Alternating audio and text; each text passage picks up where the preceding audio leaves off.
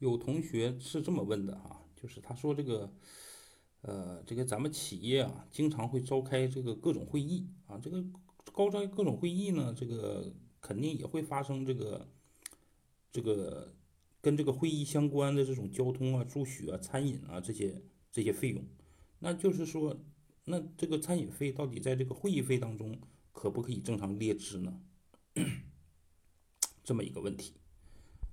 哦，我们说是可以的哈，只要是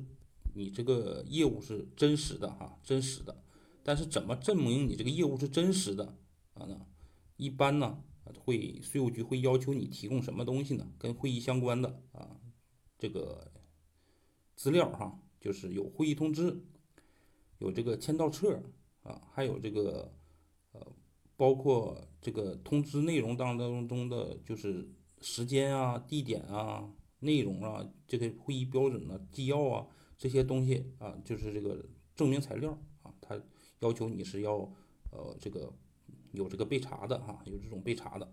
因为什么呢？这个餐饮发票啊、会议发票是这个企业日常常见的发票，但是这一类发票呢，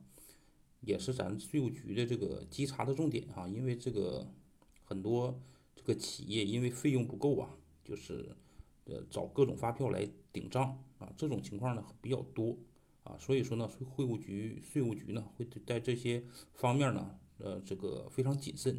他会这个真的是会要你这些真实性的这个证明哈，真实性的证明。所以说，我们会计啊，对这一类发票入账的时候，应该格外谨慎啊。原则上是，第一是真实的，第二是入账呢一定这个进就是这个发票一定是合理的啊。谢谢大家，啊，欢迎大家呢踊跃参与这个提问哈，也可以质疑啊，咱们一起学习交流，谢谢。